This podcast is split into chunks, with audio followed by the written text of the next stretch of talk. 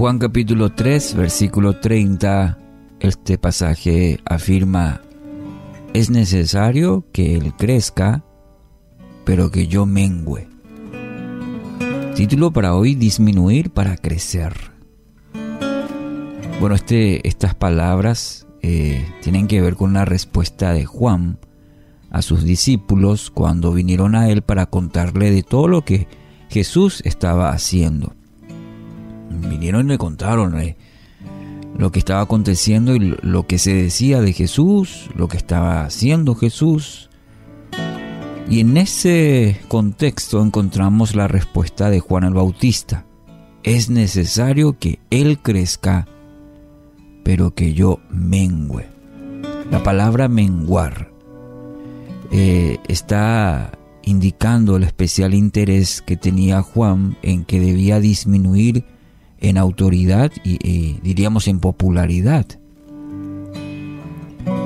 Y esta disposición de Juan de menguar, de disminuir, eh, muestra su gran humildad, también el hecho de conocer el propósito de su vida.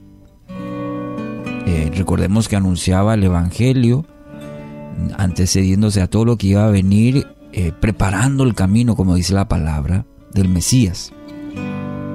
Se había abocado totalmente a anunciar ese Evangelio, ese mensaje al Mesías que vendría con poder y que los liberaría del pecado. Está en Juan 1, 26 y 27. Este ejemplo y principio bíblico también debe ayudarnos en este tiempo eh, donde predomina el individualismo. ¿Y a qué me refiero? El, individualismo consiste en ese pensamiento y en la acción independientes, eh, sin depender ni pensar en otros sujetos y manteniéndose ajeno a las normas generales. A eso se refiere esta corriente eh, denominada o denominado el individualismo, donde predomina el yo, diríamos así resumidamente. Predomina mi yo satisfacer o llegar a cierta posición no importando el costo. Y dígame si en este tiempo no es así.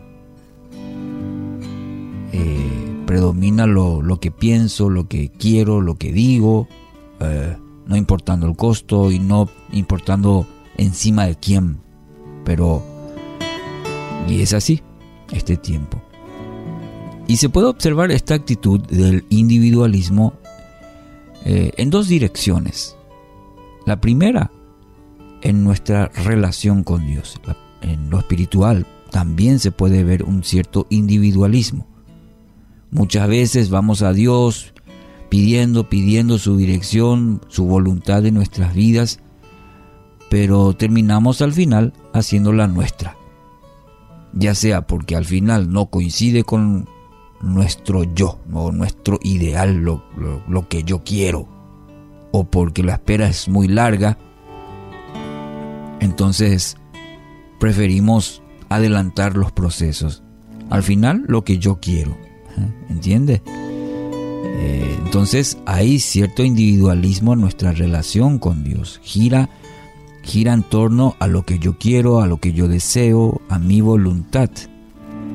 No es, Señor, sea tu voluntad, sino al final es nuestra voluntad y si encaja en el tuyo, Señor, hoy pona. Y no es así. Ahí notamos el fuerte individualismo. Cuando vemos en la Biblia, por ejemplo, la iglesia primitiva giraba en torno a la comunidad, el bien común, pero hoy en día eh, gira mucho a lo que a mi yo, a lo que me gusta, a lo que quiero. Entonces, cuidado con ello en nuestra relación con Dios el individualismo. Y por otro lado, o en otra dirección, esta actitud también se observa, en nuestra relación con los demás, ya sea de entorno cercano o no. Simplemente preferimos que las cosas sucedan como nosotros queremos. Nos cuesta mucho ceder de, nuestra posición. Inclusive a veces en el matrimonio, en la relación familiar, inclusive a veces en la amistad. Cuidado con eso también, de que queremos que las cosas sucedan como nosotros queremos. Cuando nos cuesta ceder nuestra posición, dar lugar al otro pensamiento o simplemente aprender a escuchar al otro, es un buen ejercicio para ver si no, está no estamos queriendo predominar siempre nuestro pensamiento, nuestra posición. Porque eso tiene que ver mucho con el orgullo. ¿Entiendes? Es simplemente por el orgullo que nos ciega completamente y afecta, afecta a cualquier tipo de relación, lógicamente el orgullo. Entonces un buen ejercicio es constantemente ver si no está el yo, el individualismo predominando mis relaciones. Filipenses capítulo 2 versículo 3. No hagan nada por egoísmo o vanidad, más bien con humildad, humildad consideren a los demás como superiores a ustedes mismos. Este es un buen ejercicio. Lee un, poco otra vez Filipenses 2.3. Un buen ejercicio en cuanto a este tema se refiere. Bueno, así que hoy, ¿cuál es el ejercicio? Para cada uno de nosotros decidir implementar este principio que encontramos en Juan 3:30, eh, en todas las áreas de nuestra vida, con la ayuda y con la dirección de Dios para que veamos resultados importantes en nuestra vida. Que Dios nos bendiga en ello.